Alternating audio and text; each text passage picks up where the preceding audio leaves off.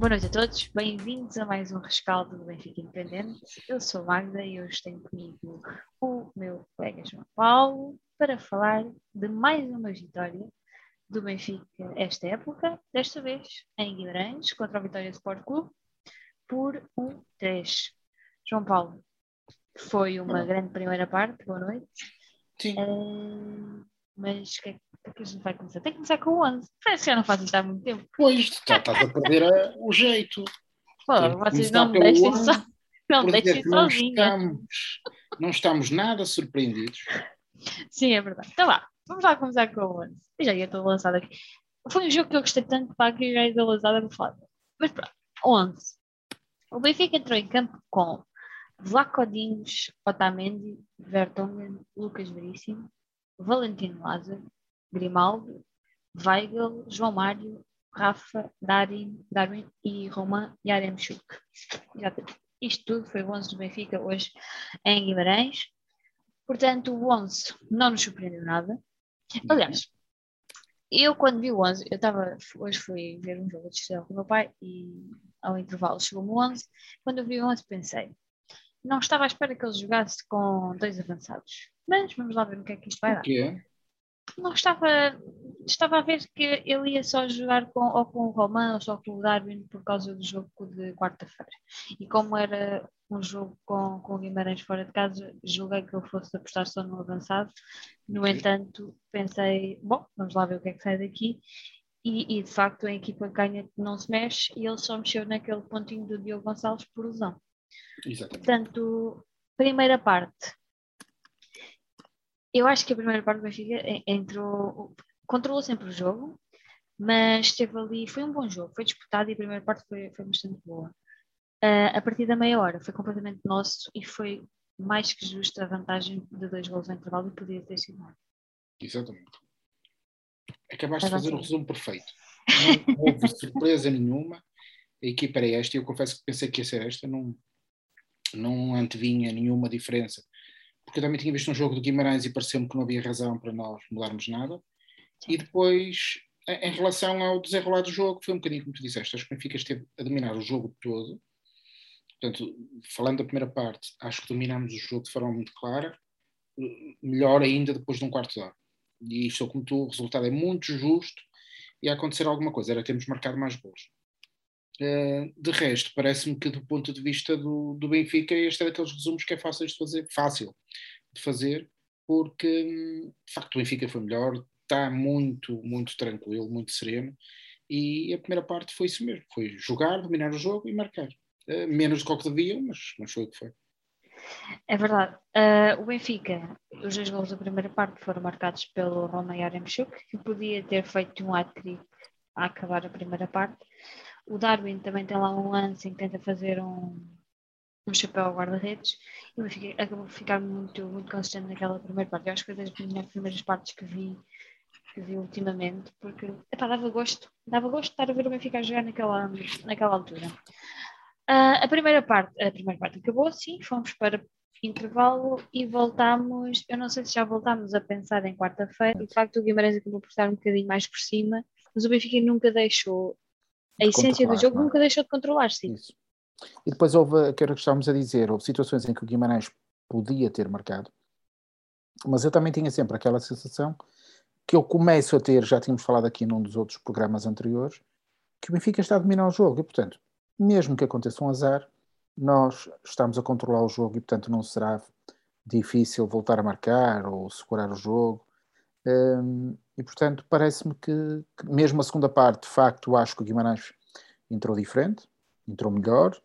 Nós baixamos um bocadinho as linhas, deixamos de jogar com tanta velocidade, mas também, em bom rigor, repara, tínhamos o jogo decidido, temos um jogo muito importante quarta-feira, portanto, não me parece mal.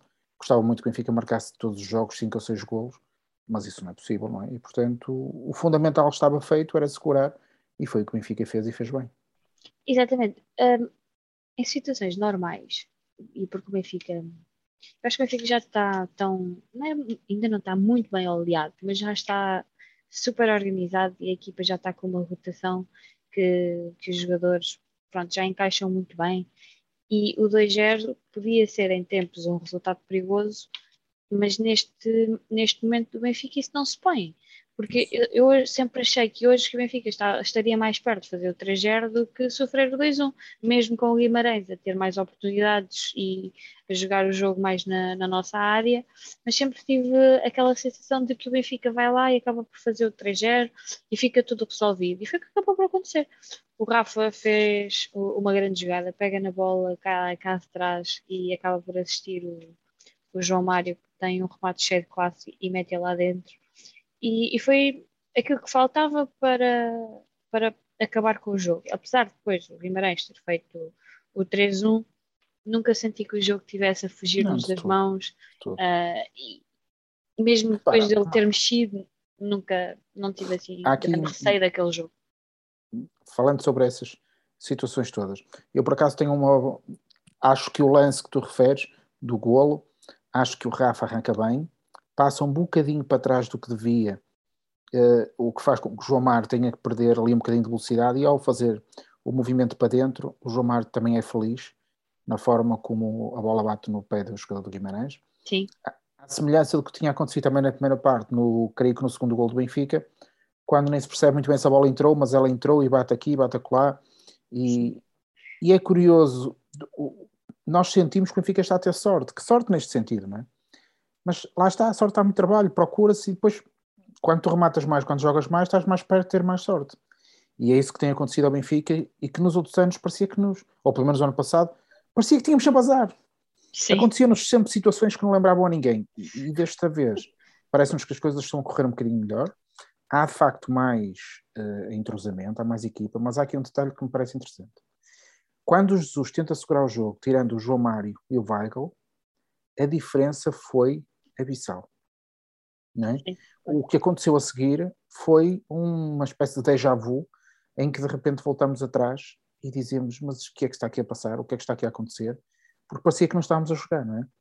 E como é que dois jogadores fazem tanta diferença no, num plantel? Eu acho que o Jesus aí arriscou demais e também é, teve azar, lá está, porque ele faz as substituições e no lance a seguir ao penalti do Lucas Veríssimo, que hoje não esteve particularmente bem. Sim, eu por acaso tinha aqui apontado que deve ter sido o jogo menos conseguido dele. Menos conseguido dele, talvez.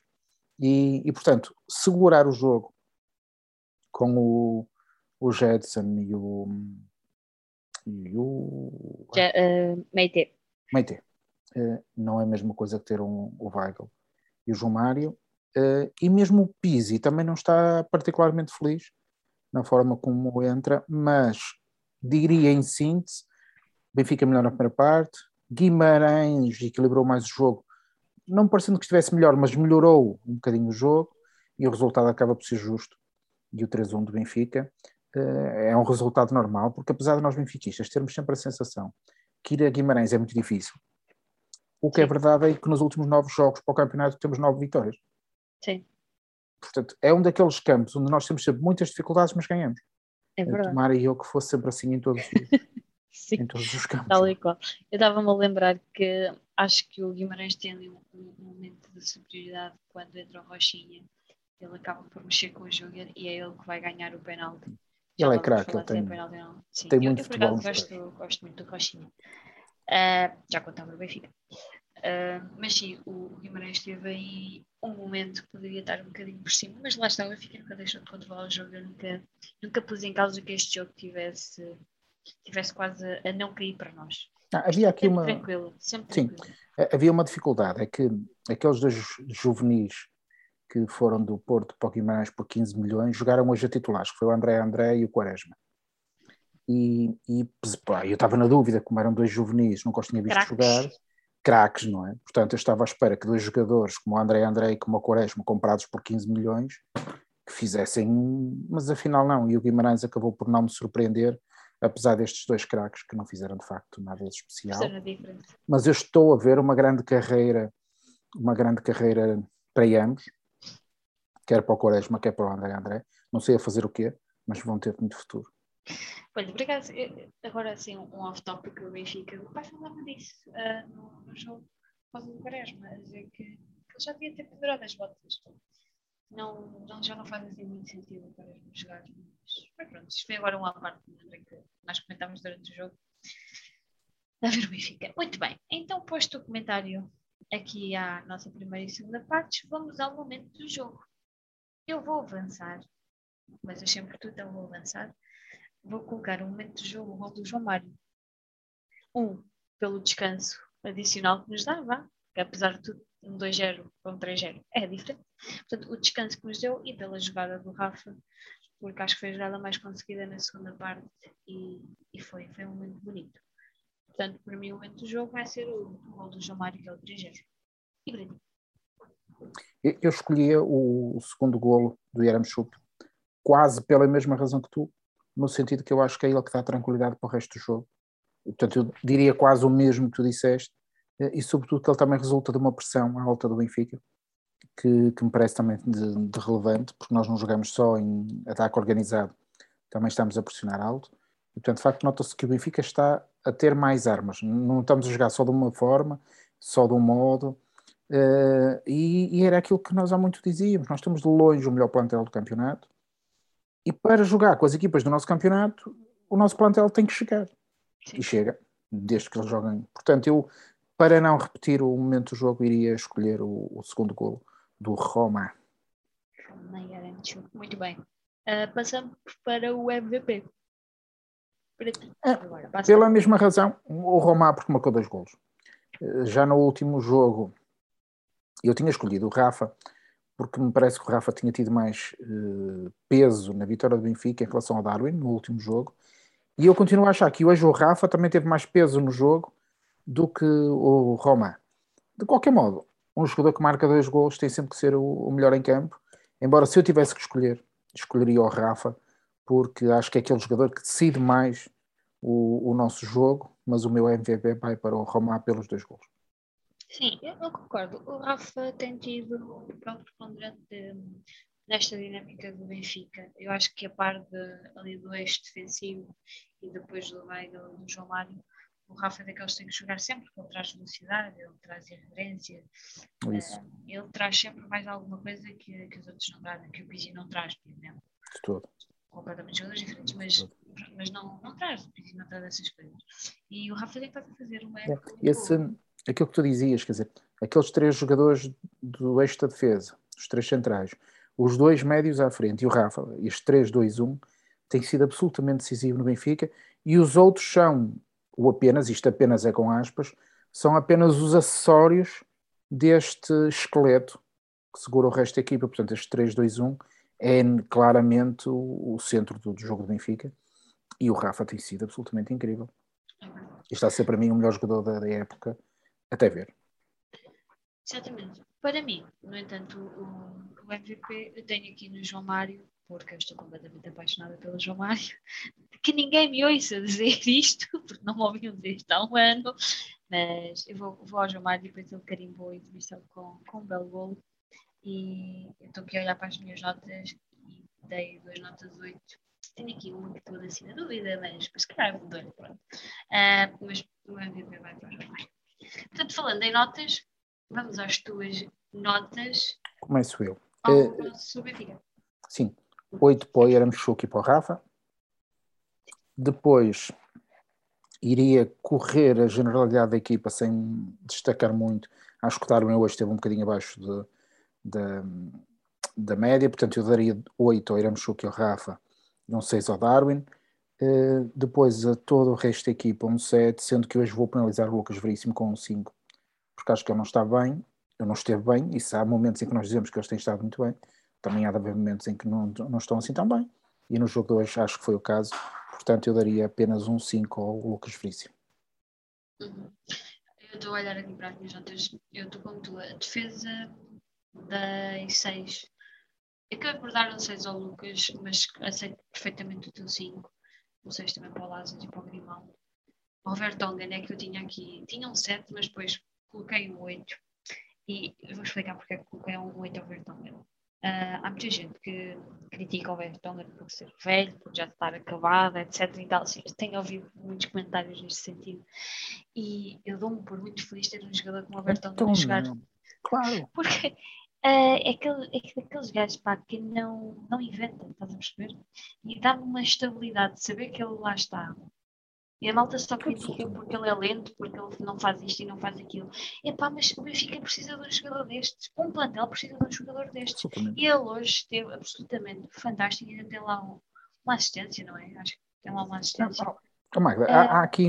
epá, hoje encheu umas medidas e por isso é que eu lhe vou dar um, um 8, muito por aquilo que eu também tenho andado a ouvir, que dizem dele que eu acho que são críticas infundadas e que não faz sentido nenhum e o Bertone não tem que justificar nada a ninguém. De todo. É carreira que todos, todos conhecem. Uma não carreira... é portar velho, portar lento. É pá, não, ele tem muito a acrescentar e o Otamendi e o Lucas Veríssimo ao lado dele. É pá, não mexe. Repara, eu, eu percebo o, o, que é que eu acho que acontece e entre os benfiquistas isto é muito habitual, é se há um miúdo da, do Seixal que pode ficar no lugar de alguém, esse miúdo é sempre fantástico e tem que jogar sempre no lugar e arranja-se sempre defeito a todos os outros para que o miúdo entre no, no lugar.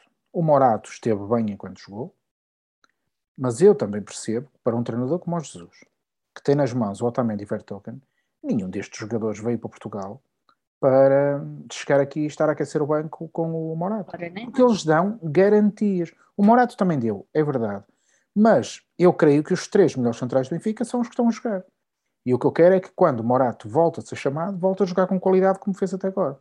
Agora, este critério, que confesso que eu não tenho, que é só porque é da formação tem que jogar e é melhor, não acho nada. Nós aqui dissemos, semana após semana, que o Gonçalo Ramos, se não marcasse, iria ter que ser a equipa.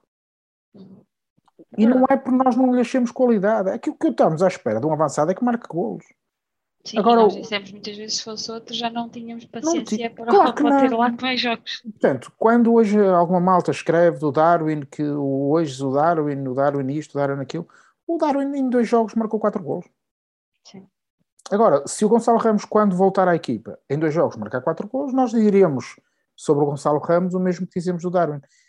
Eu não tenho aquela ideia de que um jogador, só por ser um jogador e do Seixal, que tem que entrar na equipe principal. Não tem. E eu, de facto, não vejo neste momento nenhum jovem formado no Benfica que tenha lugar neste 11. É a minha convicção. Agora, não estou a falar nem do Ruben Dias. Era o que eu estava a pensar. Nem do Ederson, etc, etc, etc. Pronto, não é disso que estamos a conversar, mas dos que cá estão, sim. Uh, mito Florentino. O Florentino não é melhor que o João Mário Weigl. Ponto. Agora, se me disserem, ah, mas quando o João Mário Weigl, como foi o caso de hoje, saíssem, ele poderia entrar depois deles? Digo nem que sim, nem que não. Sim. Agora, dos que nós temos no plantel do Benfica ou emprestados, eu não acho que nenhum desses miúdos, que são bons, tenha lugar a titular neste 11. É verdade. E os resultados, para o melhor ou para o pior, tenham mostrado isso, não é? Sim. É e eu confesso, entre ter miúdos da canteira e ganhar, eu ainda é o mais importante. Ainda prefiro ganhar. Se for como miúdos do Seixal, melhor, mas essa para mim não é uma equação decisiva e eu acho que muitas das críticas ao Bertogan vêm por causa disso. Porque é o, Otamendi, o Otamendi é inatacável e o Lucas Veríssimo é jovem, portanto fica mais fácil dizer que é o Vertogen, embora eu acho que o Morato possa, possa vir a ser um central para fazer carreira no Benfica, mas não acho que seja este momento ainda. Muito bem. Exatamente. Só para rematar aqui as minhas notas, eu também dei um 5 ao Darwin, ao Rauman e ao Rafa, acabo de lhes dar nota 7. E ao Weigl também nota 7. O João Mário foi, foi 8. Muito bem. Então, estando aqui com as nossas. Ah, já agora, há muito tempo que não damos nota ao Jorge Jesus. Qual é, é a tua nota para o Mister hoje? Para, para, para, para, para, ai, para frustrar. Ali com o Darwin. Eu, eu, só, Vamos a, a estar só... aqui em tipo, jornalistas da série TV para arranjar. Exatamente. Não, eu, confesso que não é. Eu não percebi bem o que se passou, admito que tenha havido ali um, alguma coisa do tipo Jorge Jesus chamou a atenção e ele respondeu, e depois admito que tenha sido uma coisa desse tipo. Uh, parece que também há um atrito qualquer entre o Lucas Veríssimo e o Luizão no fim do jogo. O Jorge também falou disso no é, Este é o tipo de situações que acontecem durante a época, faz parte da, da, faz parte da gestão de um grupo, não é? Em relação ao Jesus, eu só não lhe vou dar uma nota melhor, porque acho que ele faz mal a dupla substituição do João Mário e do Weigl. Apesar de estarmos a ganhar 3-0, portanto eu vou-lhe dar uma nota 8, porque ele montou a equipa e fez jogar e ganhamos um jogo de forma muito tranquila, mas só não lhe dou um, só não digo, isto é perfeito, porque a substituição mais uma vez do meio campo foi, foi mal feita na minha opinião, e portanto não lhe daria um, uma nota tão, tão perfeita, embora eu acho que ele desta vez tenha estado muito bem. Sim, eu tinha aqui um 7, depois eu propor um 6, mas muito lá está, da maneira como, como ele acabou por, por mexer, que eu não teria, como tu, não terias tirado ambos ao mesmo tempo, deixava o Weigl um bocadinho mais, ele queria descansar o João Mário, o João Mário já tinha um toque, que ele levou um toquezinho durante o jogo, até tive receio que ele tirasse logo, mas depois ele recuperou, uh, não teria mexido nos dois ao mesmo tempo, todo. Muito bem, arbitragem. O nosso árbitro de hoje foi Luís Godinho e o VAR foi André Narciso. A única coisa que eu acho que nós aqui podemos falar de arbitragem é o penalti assinalado a favor da Vitória de Guimarães, ganho pelo Rochinho no lance disputado com o Lucas Veríssimo. O que é que tu achaste? Olha, antes desse lance, onde há um lance com o Darwin na primeira parte. Ah, sim, senhor. Em que o Darwin toca a bola para o lado e estava lá o corpo do jogador de Guimarães eu já vi penaltis a serem marcados por menos. Embora eu acho que o árbitro analisou bem. Portanto, eu também não teria marcado penalti. Mas já vi Sim. penaltis a serem marcados por muito menos e até já vi marcarem-se livros aos 89 minutos que depois dão 3 pontos. Não é? Portanto, eu já vi tudo. Uh, mas em relação ao lance que tu, tu viste isso tudo num dia. Tudo num dia. O, o lance do, do Rochinha, eu acho que o Rochinha é inteligentíssimo. Sim. Porque ele claramente procura o contacto com o pé do Lucas Veríssimo, que tem uma abordagem que não lembra a ninguém. O, o, o Lucas Veríssimo mete, salvo erro, a perna direita com o joelho no chão, Sim. como se estivesse a defender uma jogada de futsal, quase. E, e, depois, obviamente, fica com os pés trocados. E quando vai a, quando o Rochinha mete a bola ao lado, ele tem que se movimentar e, e perde o. Digamos que, dito de outra maneira também, ele faz uma abordagem física errada à bola. E quando faz isso, o Rochinha aproveita-se. Eu fico a sensação que é o Rochinha que vai contra o Lucas Veríssimo. Mas acho que é inevitável que se marque penalti, porque é aquela coisa clássica que o avançado adianta a bola e o defesa toca. Podia não ter sido penalti? Podia, mas também não me escandaliza que tenha sido marcado. Tiraste as palavras da boca. Um, a, a, imagem que, a primeira imagem que nos mostram, que é a imagem de trás do lance, tu consegues ver que ele claramente uh, toca-lhe na canela, no joelho, algo assim, e, e nota-se claramente que o Rochinha teve ali um toque que o desequilibrou e, e acabou por, cair no chão. Mas depois há outra imagem, que é do ângulo, do ângulo inverso. Tu consegues ver o Rochinha a deixar a perna para trás propositadamente, claro, com certeza, obviamente, o jogador com ratice que está na área e claro que ganha um penalti, uh, e aí consegues ver por essa imagem eu não marcava, por, pela primeira imagem que nos aparece eu marcaria, porque ele vai conduzir a bola e é, não é varrido, mas é impedido de continuar com a bola, portanto eu marcaria, é como dizes. Não me escandalizava se o árbitro não tivesse marcado, marcou, é aceitado e passamos à próxima, não, não houve assim, não há grande celebra por causa disso. Parece-me também que em relação ao jogo, uma vez que o Porto mandou para lá dois juvenis e recebeu 15 milhões, nós mandamos umas colunas de som. As colunas Novamente. de som costumam, costumam estar no Estado da Luz, hoje estavam a dar o mesmo som lá no, no campo do Vitória. E muito, muito bem giro. sincronizado. Muito bem sincronizado. Portanto, eu, o, o, tipo que estava em Lisboa a meter o som, o DJ, o tipo, pá, nem há delay nem nada, porque de facto aquilo funciona lindamente. E sempre que o Benfica está a levar as colunas para os jogos, eu acho que aquilo deve ser um Bluetooth muito especial porque ah, funciona muito bem. É, funciona muito bem. Eu até queria comprar umas coisas daquelas para meter aqui em canelas, que eu acho que melhorava um bocadinho o som áudio que às vezes tenho por aqui. Um, mas, mas fiquei também impressionado com a qualidade das colunas novamente, que na conquista, como eu dizia, do, do Castelo de Guimarães, uh, a sétima coluna, coluna não, colina está conquistada e temos sete jogos em sete vitórias e portanto siga com as colunas no máximo porque estamos no bom caminho. É verdade. Uh, e isso leva-nos aqui para o nosso último ponto de hoje, quer dizer, último ponto no sentido do, do Vitória Sport Clube Benfica. Uh, vamos fazer o comentário final. De facto, a presença dos adeptos no Benfica, no, ai, no estádio, fizeram-se ouvir novamente. É, é fantástico. Eu adoro que eles continuem a dizer que nós andamos com colunas para trás e para a frente. Quer dizer que estamos a incomodar, de facto, muita gente e, e, o apoio tem sido fenomenal. E os adeptos estão com a equipa. E o Benfica precisava, podem dizer o que quiserem das outras equipas, mas o Benfica precisava do carinho dos adeptos, do colinho dos adeptos no estádio para, para jogar ainda melhor. E este ano tem-se aliado uma coisa à outra e as coisas têm estado a correr bem. Sete jogos, sete vitórias no campeonato, 21 pontos, que é o máximo que nós podíamos ter nesta altura. Não podemos dizer nada à equipa, às vezes jogam um bocadinho não tão bem como nós gostávamos, como eles também gostariam, mas acabam por ganhar. E é, é isso. Eu ontem comentava com o meu pai que o Sporting e o Porto acabaram por vencer os jogos nos descontos e a Rasca, e o Benfica, até ver, não teve um jogo em que nós disséssemos, ok, o tom dela foi um bocadinho o único mais fora da, aqui da caixa que foi assim um bocado mais complicado. No entanto, eu não tive nunca dúvida que o Benfica saiu da luz com os três pontos frente ao Tondela.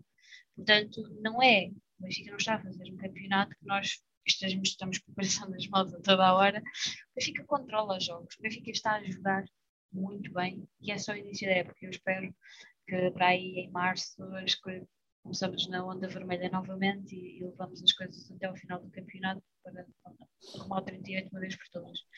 E hoje foi mais um jogo destes.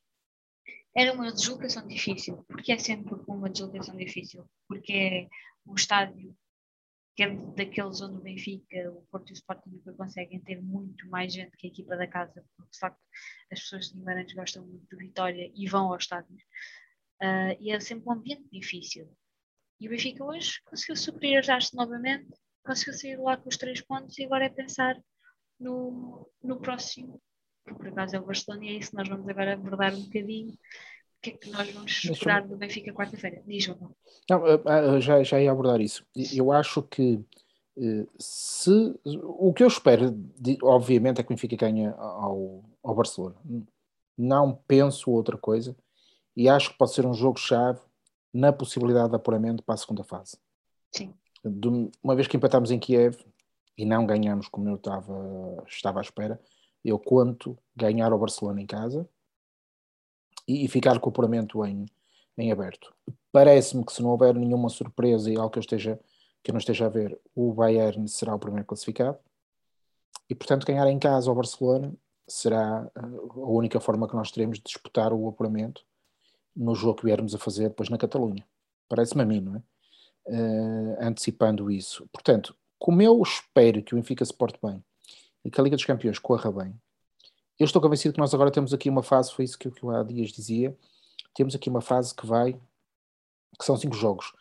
Eu não lhe vou chamar relativamente simples, mas são aqueles jogos que nós normalmente ganhamos.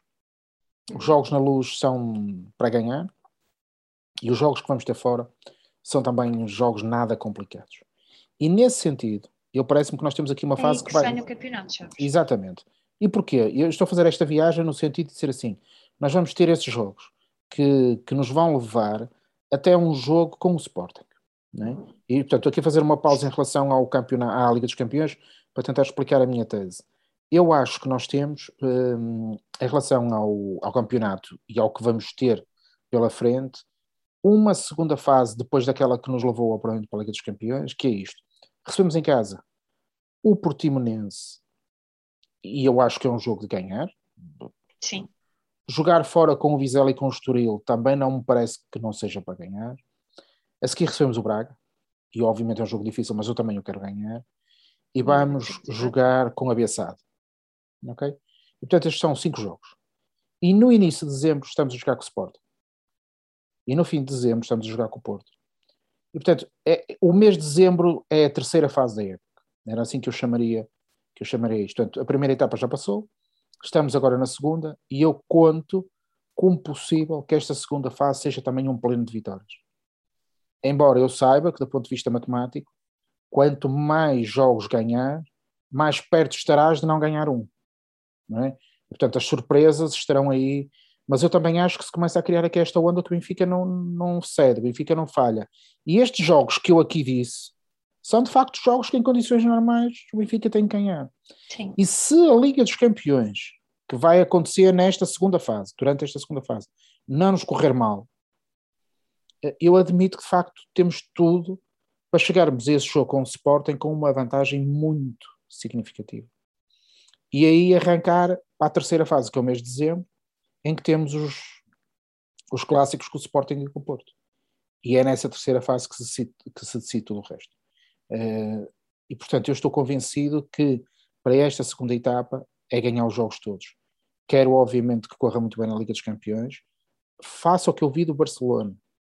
Acho que nós benfiquistas estamos todos em bandeirar, em bandeirar em arco, como se fôssemos receber opa, um Young Boys, assim, um Young Boys desta vida, ou um Pauoca, ou uma coisa assim.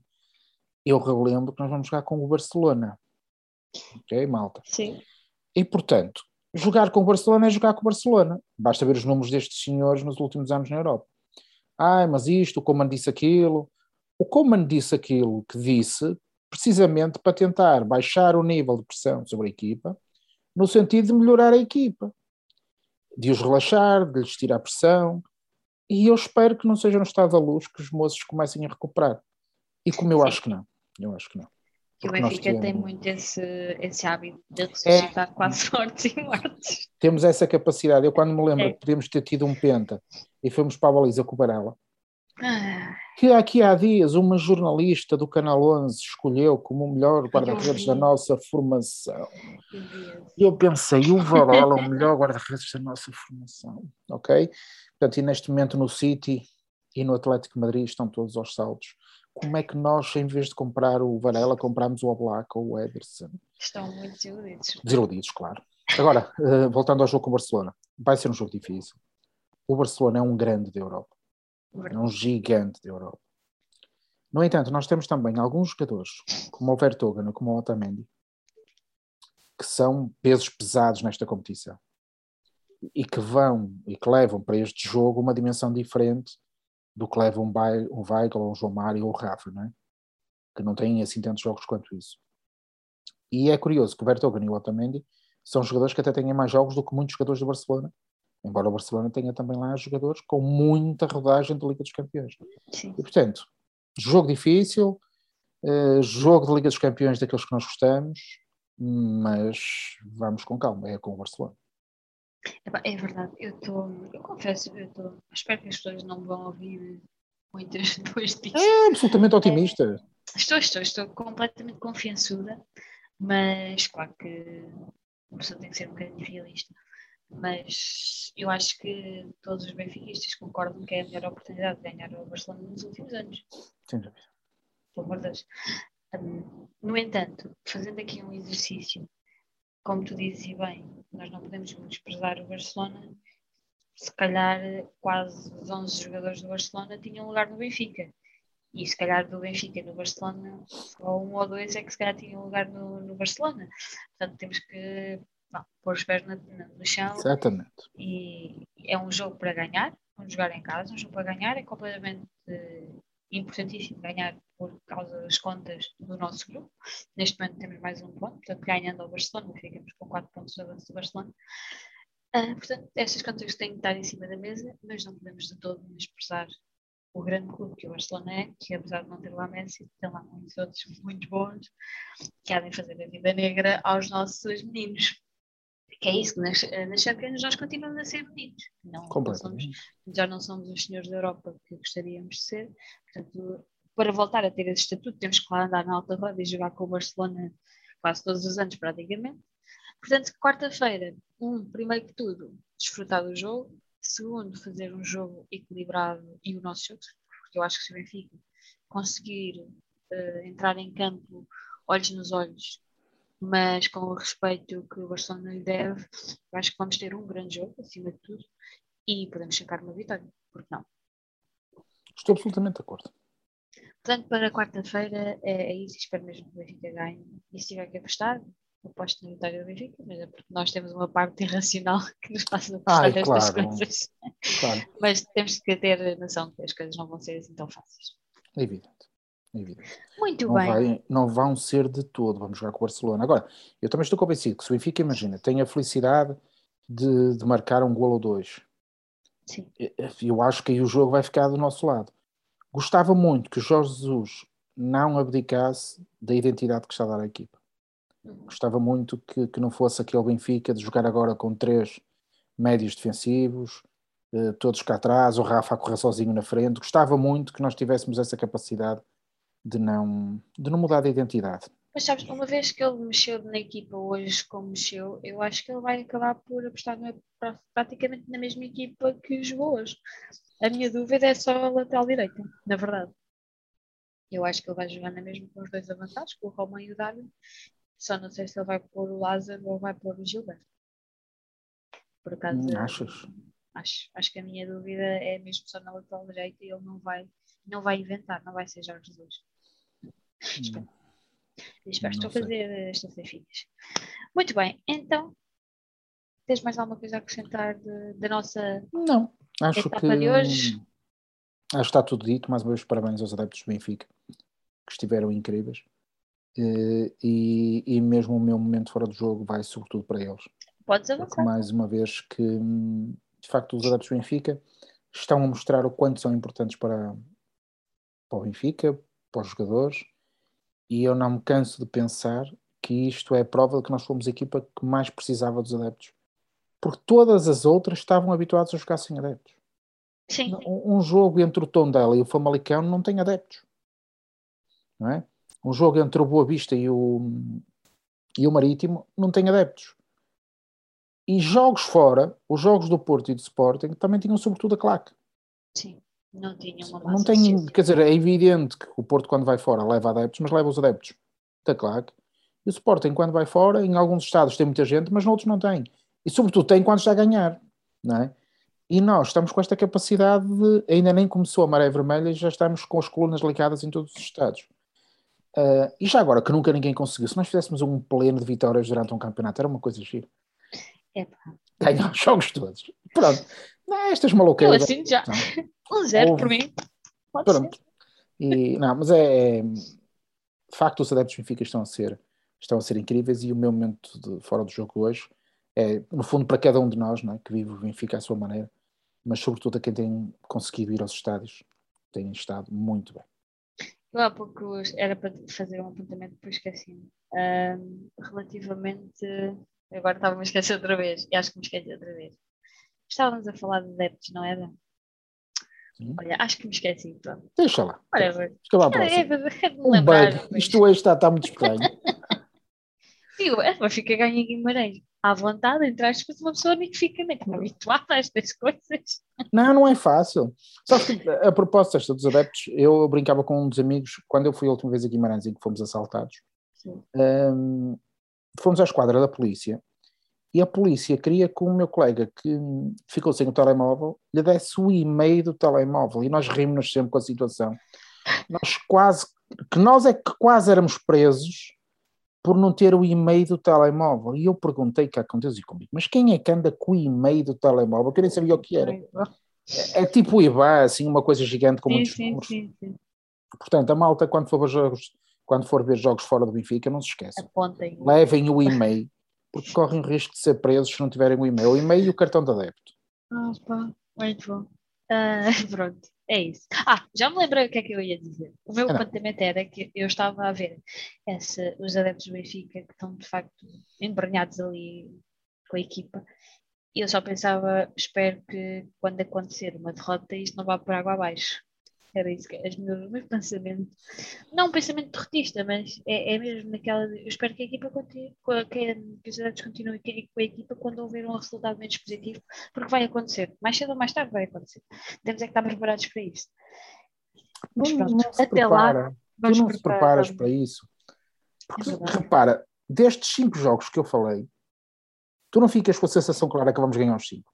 Sim, Pronto, e quando agora ganharmos o oitavo, que é que nós vamos querer a seguir? Ganhar o nono. quatro. Assim, só faltam quatro Depois peças. Depois temos assim nove. Nove, 10 é que é giro, 10 é que é top. Pronto, e a seguir 10. E e se forem 11? Eh, Não, não vamos estar Isso é preparados. daquelas coisas que depois também passam para a equipa, eu acho. Claro. E, e depois vai depender também do momento em que acontecerem, da forma como acontecer. Sim, nós vamos ter aí mais uma paragem de seleções, é possível Exatamente. que haja também Exatamente. alguma lesão ou outra, portanto, é O que eu sinto é, sempre nós estamos com 4 pontos de avanço Nem e mais, os nossos jogos estão a ser melhores que os dos nossos adversários. tal e qual. Isso é positivo. Se vai continuar assim ou não, Uh, vamos ver. E sem penaltis, que é uma coisa assim lá. Bem, eu hoje vi uma estatística no Twitter dos penaltis no confinamento. A sério, era Os assim. uma penaltis coisa- do Benfica estão em confinamento. com. Completamente, uma coisa bárbara, do tipo, o Porto já tinha tido 23 e o Benfica tinha 3. Uma coisa assim, eu disse, ok, pronto, continuemos. Vamos continuar. O meu fora de jogo era na sequência daquilo que eu ouvi na conferência de imprensa do Jorge Jesus, do jornalismo. Porque Jorge Jesus tem lá um nós já sabemos que ele é genuíno, e ele tem lá um momento que ele põe as mãos na cara a ouvir aquela pergunta e a pensar, porquê é que me estão a fazer esta pergunta? Lá está, porque a senhora jornalista perguntou ao Jorge Jesus o que é que tinha havido entre o Lucas Veríssimo e o Luizão.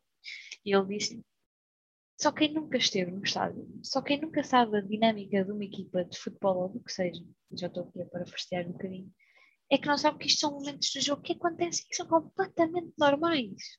São normais. E ele do lance com, com o Darwin. Isto também já mostra um bocadinho mais de maturidade do Jorge Jesus, porque acho que se fosse da primeira passagem ele tinha tirado o Darwin naquele momento, não, não o tinha deixado em campo.